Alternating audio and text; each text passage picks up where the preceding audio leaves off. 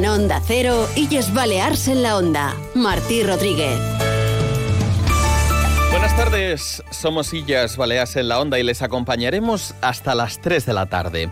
Noticias Mediodía nos ha puesto al día de la actualidad nacional e internacional y ahora les contaremos qué es noticia en las islas con María Cortés. Hola Martí, ¿qué tal? Buenas tardes. Hoy la noticia del día. Aquí en Baleares sigue pasando por el caso Mascarillas. Los socialistas de las islas reconocen que hay una responsabilidad política en la presunta trama de corrupción en la compra de mascarillas en plena pandemia y señalan directamente al Ministerio de Fomento, que en ese momento estaba dirigido por José Luis Ábalos.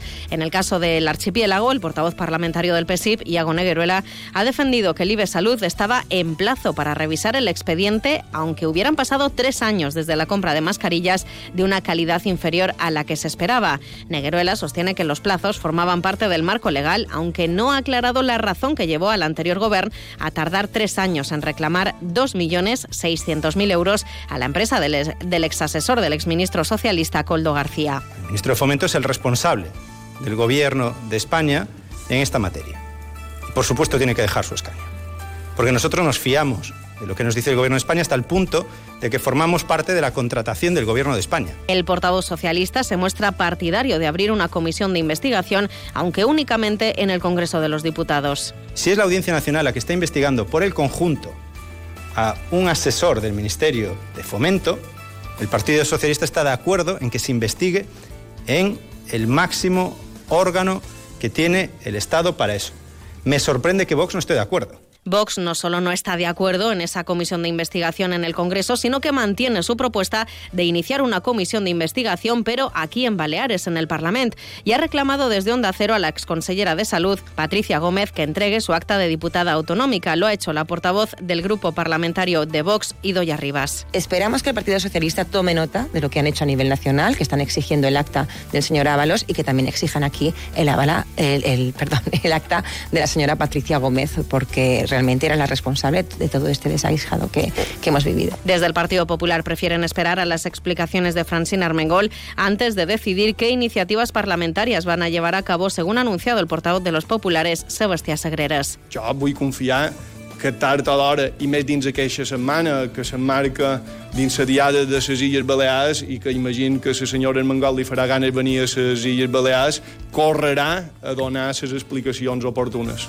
Mentrestant, i a l'espera de que això passi, ens reservam l'oportunitat de quines iniciatives vol plantejar el Partit Popular o de quines iniciatives que presentin els altres eh, partits els hi donaran suport o no. Donde sí habrá comisión de investigaciones en el Senado, según ha confirmado la Dirección Nacional del Partido Popular. Repaso a la actualidad deportiva con Paco Muñoz. Hola Martí, el Real Mallorca jugará mañana en San Sebastián el partido de vuelta de las semifinales de la Copa del Rey ante la Real Sociedad con el 0-0 en la ida. El técnico Javier Aguirre ve tranquilos a sus futbolistas. No necesito preparar nada especial porque veo al equipo, sí soy muy perceptivo y, me gusta olerlos mucho, cómo están, cómo, cómo, cómo veo, y los veo, si hoy hubiera visto tensión y, y roces y gritos y tal, actuaría.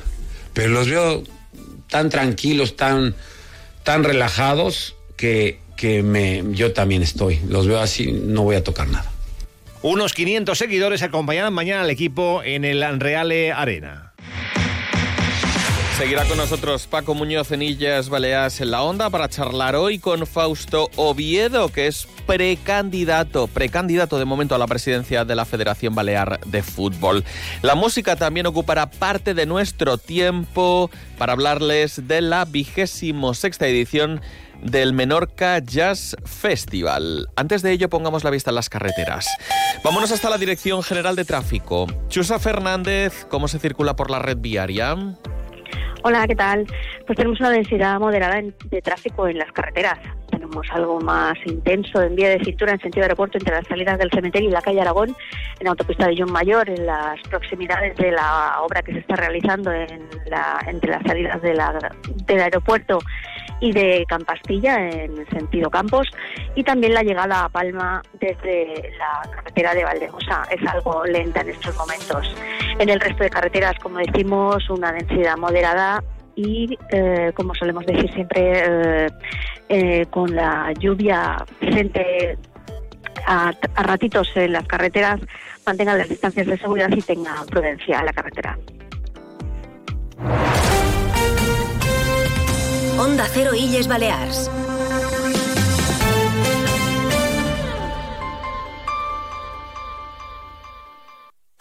Arrenca la 26a edició del Menorca Jazz Festival, un esdeveniment esperat pels amants de la cultura i del jazz. Sara Mackenzie, Marco Mesquida, Momi Maiga, Albert Cirera, Naomi and Her Handsome Devils o The Sheer Tails Trumpers, entre molts altres, conformen la present edició del festival, amb el suport de la Fundació de Foment de Turisme de Menorca.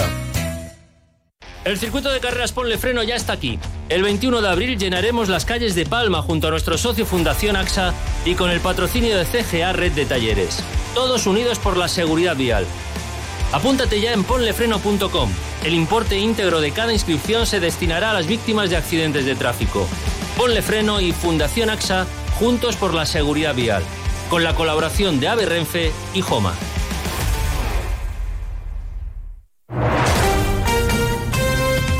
Onda Cero, Illes Balears.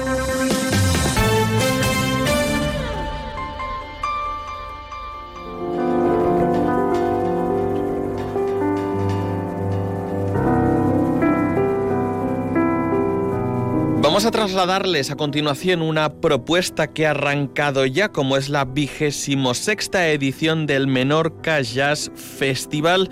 Lo hizo hace tan solo unos días, de hecho es muy reciente la, la actuación de Magali Datsira el pasado viernes. Lo que tenemos más cercano es esta misma semana, concierto de Momi Maiga en el Teatre d'Esbon de Ciutadella, entradas anticipadas, ya lo saben, no solo para este recital, sino para todo el ciclo que organiza el Festival Internacional de Jazz de Menorca. Por eso, dentro de la organización, podemos saludar a su vicepresidente, que es Dani Banejan. Benvingut a Onda Cero. Gràcies per acompanyar-nos. Com anem, Dani? Hola, hola, bon dia, gràcies. Imagino que molt contents després de l'estrena amb la Magali Datsira i emocionats amb el que tenim just a tocar aquest mateix divendres, com és el concert de Momi Maiga. Sí, la veritat que sí, perquè eh, la setmana abans, la, la setmana passada, vam fer uns tallers a diferents escoles de Ciutadella i els fiats que van fer aquest taller tindran l'oportunitat d'actuar en aquest concert. Farem un concert familiar dia 29 i després dia 1 farem el concert de, en tota la banda.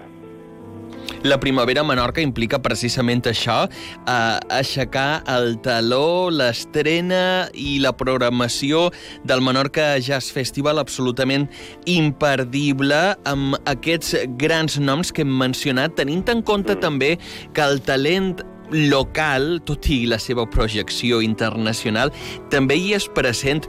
No, no em vull oblidar que en Marco Mezquida també tocarà a casa.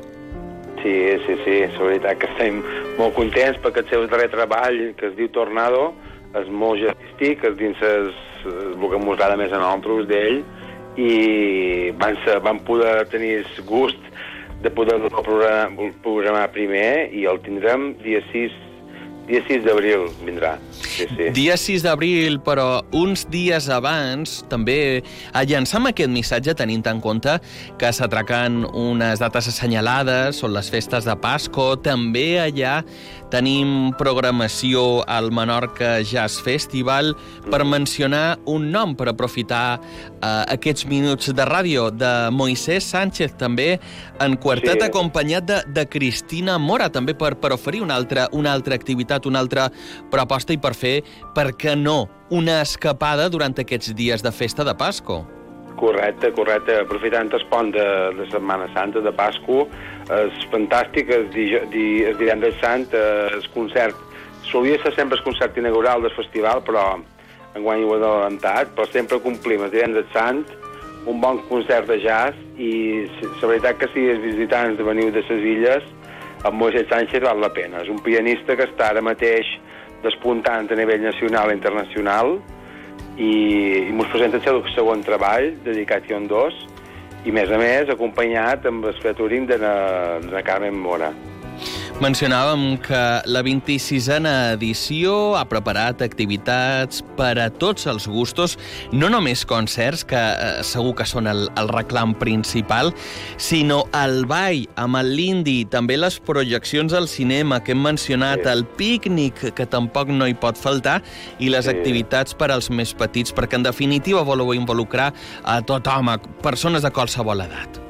Exacte, exacte, sí, sí. Qualsevol edat ja i també un poc eh, qualsevol estil musical. Ja intentem enguany la introducció de Momi Maiga, que la veritat no és tan jazzístic com, com pot ser Marco o com pot ser la Sara Mackenzie, però sempre ja és obert, eh, els organitzadors amb, amb, som músico, ens encanta la música de tots els estils, i enguany m'he ocupat amb Momi Maiga també per aquest, eh, aquest tema didàctic que té, que és veritat també m'ho el recoman aquest divendres, dia 1, i com deies, eh, això, el didàctic i, i arribar en el màxim de públic de totes les edats. I és que el Festival Internacional de Jazz de Menorca, aquest jazz obert, és obert precisament per aquest Exacte. motiu i obert Això. també a que, a que s'acosti a l'illa de Menorca, insistim, amb aquest atractiu, a que la música, aquest gènere, sigui un atractiu més, eh, tenint en compte ara mateix que ens estan seguint a Menorca, però també a Mallorca, a Eivissa i a Formentera, i que tot això també és possible gràcies al suport de les, eh, de les institucions que són amb altres.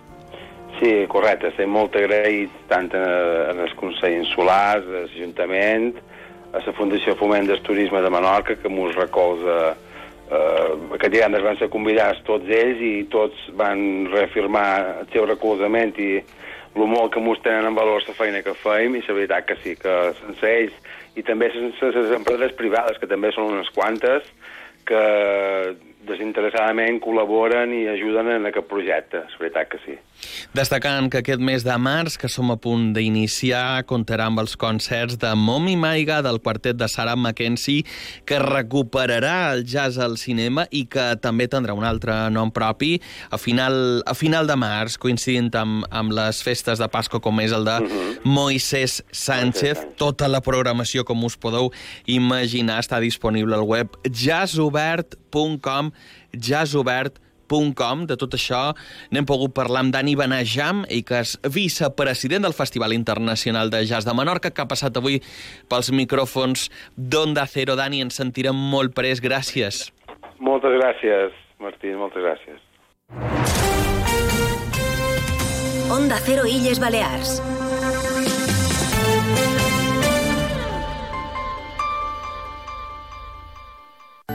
La isla de Ibiza es gastronomía, es lujo, es turismo de congresos, es salud y belleza, es turismo activo y familiar. Descubre Ibiza en Onda Cero con fomento del turismo de la isla de Ibiza. Entra en las webs de Onda Cero Illes Balears y descubrirás más sobre la isla de Ibiza de la mano de sus empresarios y emprendedores. Descubre Ibiza con Martí Rodríguez, un espacio de Onda Cero y fomento del turismo de la isla de Ibiza. Campaña financiada por el Consejo de Ibiza.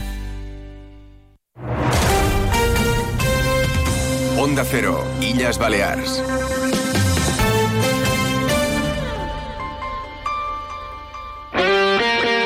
Dos y 43 minutos, estamos en directo en Onda Cero en Illas Baleares en la Onda. Los lunes ampliamos la actualidad deportiva, por eso sigue con nosotros Paco Muñoz.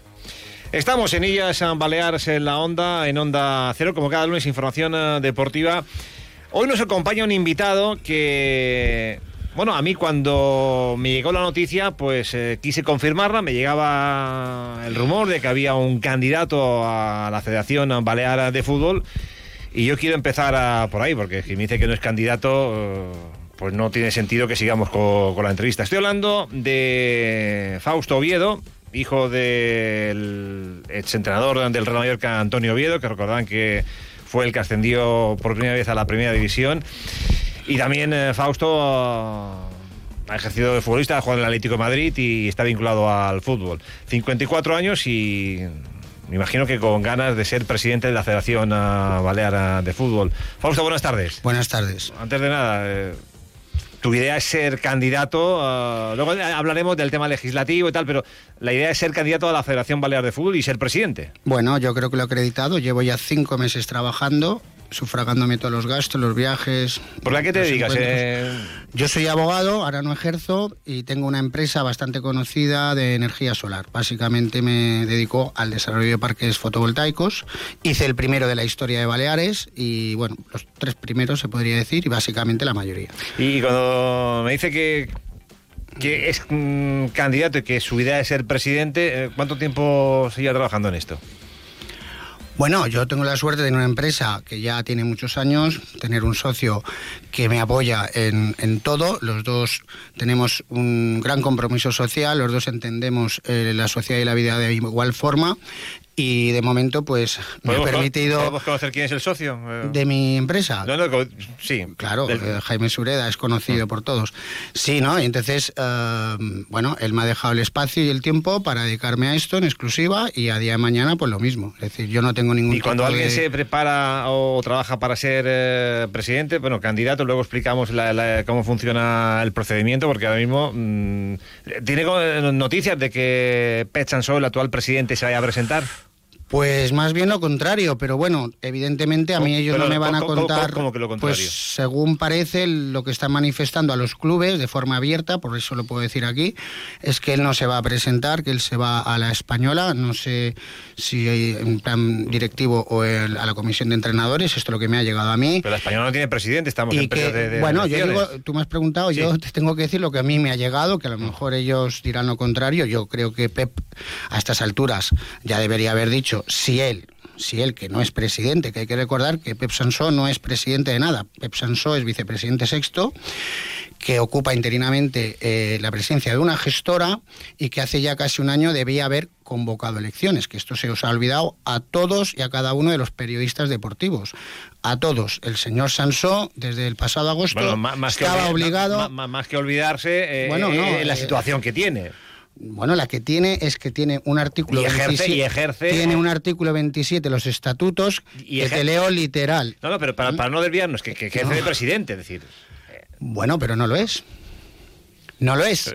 y no solo no lo es, sino que no lo ha elegido nadie y no solo no lo ha elegido nadie, sino que está diciendo que él se va y que coloca al señor Jordi Orac en su sustitución, como si... O sea, eso lo, va, lo, va, diciendo los clubs. Esto es lo que me ha llegado de los clubs, que a lo mejor Pep o Jordi querrán desmentirlo. Esto hmm. lo digo porque más o menos es, notorio y público, pero bueno, creo que son ellos los que tienen que aclararos a vosotros quién se va a presentar, si Amadeo, eh, Espargarado, o si Jordi Orac, o si Sanso. Le tenéis que hacer la misma pregunta que me has hecho a mí. Y, también darles un minuto, por favor, para contestar. Un minuto, ¿eh? Y, el procedimiento, porque estamos en el año olímpico, eh, tiene que haber elecciones. ¿Cuándo tendremos noticias o cuándo espera Fausto Oviedo que, sepa si puede ser oficialmente candidato a la federación? Bueno, esto es la, pregunta del millón. Eh, Paco, si lo supiera, estaría más tranquilo. La cuestión es que yo empecé a trabajar ya hace meses pensando que el día 1 de enero del 24 era año olímpico y por tanto año de celebración y convocatoria de elecciones a todas las federaciones. Es decir, el fútbol es un caso más, pero estamos todas igual. Y a día de hoy pues no sabemos absolutamente nada. Lo que sabemos o se dice por, por, los pasillos del Parlamento, porque esto ya es una cuestión parlamentaria, eh, es que se quiere volver a un decreto del siglo XX, que es el decreto 2008 electoral, a lo que se están oponiendo la gran mayoría de candidatos, digamos no oficialistas, de todas y de cada una de las federaciones. Eh, ¿Con el Gobierno Balear ha mantenido algún contacto para explicar esta problemática?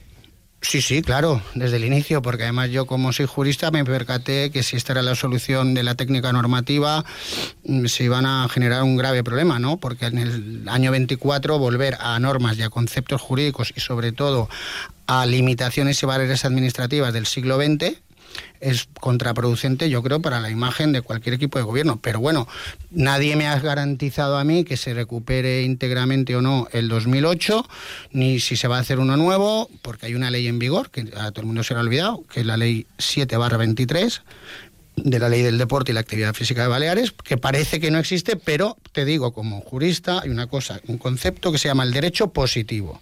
Y el derecho positivo es el que está publicado en el BOCAIP y que es de aplicación directa. Y en estos momentos, a día de hoy, lo que dice la ley 7 23 no tiene nada que ver y desde luego es bastante más favorable, más aperturista, más moderna, más democrática, más neutral que lo que dice el 2008. Eso sí te lo puedo garantizar. Estamos en Onda Cero, en Illas Baleares en la Onda, con Fausto Oviedo, candidato a la Federación Balear de Fútbol. No es que, que- que se abra el procedimiento. Eh, ¿Por qué? ¿Por qué alguien se presenta, como es Bueno, caso, a, a la Federación Balear sabiendo el historial que tiene la Federación Balear, que han estado los mismos de siempre durante 30 años? Sí, es una batalla de David contra Goliat, y en este caso no uno, tres Goliats, porque ellos mismos se definen como un triunvirato. Entonces, bueno, a partir de aquí, más todo el uso que hacen, evidentemente, de las estructuras federativas a la hora de viajar, de convocar, de los seleccionadores de las in- inferiores que están por todos los campos, yo tengo que ir puerta por puerta, es una labor muy dura, pero a la vez creo que es una labor que están reconociendo todos los clubes. O sea, ver que una persona que tiene una, una vida confortable, que tiene una empresa que vive cómodamente, se gasta dinero por todos ellos, porque para mí el fútbol, vamos a ver, no son solo los clubes ni los presidentes de los clubes, para mí el fútbol son los niños, son los papás, son los abuelos, son los tíos, es toda esa gente que hace, que lleva los entrenos, tal, y toda esta gente se está dando cuenta de que por fin se dan las circunstancias. La primera, evidentemente, que ya no está Vestar, que ha sido un tótem durante todos estos años que parecía infranqueable, evidentemente apoyado en el decreto 2008, porque justamente desde que se aprobó el 2008 a hoy no ha vuelto a haber elecciones en la Federación Balear. Alguien tendrá que pensar por qué. Hay unas barreras muy complicadas. Pero yo creo que todo este esfuerzo personal y económico que estoy haciendo, toda esta dedicación a, a pleno día, mm, sábados y domingos también, la gente lo está valorando muchísimo y cada vez tengo, no diré solo más apoyos, sino mucha más compañía, mucho más calor.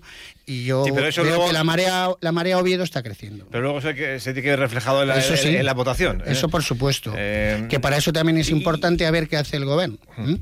Porque hay un tema de avales, pues que realmente lo que yo creo que conculca directamente es el, el derecho del voto secreto. Eh, ¿Cuál es el, eh, el modelo? Eh, El modelo de gestión si llega a la presidencia de la Federación Balear de Fútbol. Bueno, yo te lo contestaré de la siguiente forma. ¿Qué me exigen a mí los clubes? Los clubes solo me piden y de forma unánime y en las tres islas, llámese Mallorca, llámese Menorca y llámese Ibiza, porque he estado en las tres ya, que por favor me presente, que por favor gane, que voy a tener su ayuda, para cambiar el modelo, pero en, el concepto de modelo, que no quieren más continuismo, que no quieren que ahora resulta que un señor que no le ha elegido nadie diga que ni siquiera se presenta, pero que delega como si, si fuera ya presidente impectore, que no ven compromiso en un grupo donde no se ha dicho día de hoy quién va a ser el candidato de los tres, que vamos a ver cómo nos repartimos un poquito las sillas y contra eso pues están viendo eh, contrapuesto un modelo de sacrificio personal, de horas de trabajo, de inversión económica y de una voluntad férrea por devolver el fútbol al fútbol y la federación a los clubes. Eh, ¿Qué es lo que menos le gusta de, la- de- de lo que está viendo de, de la Federación? Pues ya te digo, no me gusta el modelo, el concepto.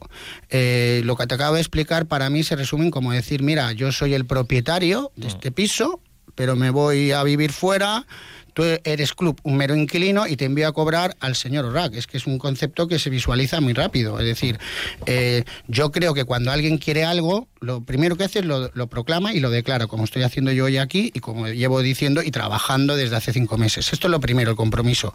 Después están las ideas, que la mía, única y fundamental, regenerar el fútbol limpiar, eh, digamos, en el buen sentido, eh, porque hay que mantener lo que sí que funcione, y sobre todo eh, modernizar la federación. Porque modernizar una federación, cuidado, no es digitalizar una federación. Es decir, digitalizar es algo que te viene impuesto por la propia sociedad y más después del COVID, donde te dan unas millonadas para que tú digitalices. La modernización de una entidad, sea la que sea, y hablo como empresario ahora, es las personas. Regenerar las personas, ideas nuevas, conceptos nuevos, ilusiones nuevas. Eso es modernizar. Lo otro es simplemente tecnificar. Estamos en Illas Baleares en la onda, en Onda Cero, con eh, Fausto Oviedo, candidato, una vez que se abra el procedimiento a la Federación Balear de Fútbol. Y para ir terminando, eh, porque me hablabas de- de- del decreto de 2008, me hablabas del tema de, de los clubs. ¿Con cuántos clubs eh, Bueno, has- pues eh, con la gran mayoría, eh, bueno, en Ibiza y Menorca, por supuesto, con todos.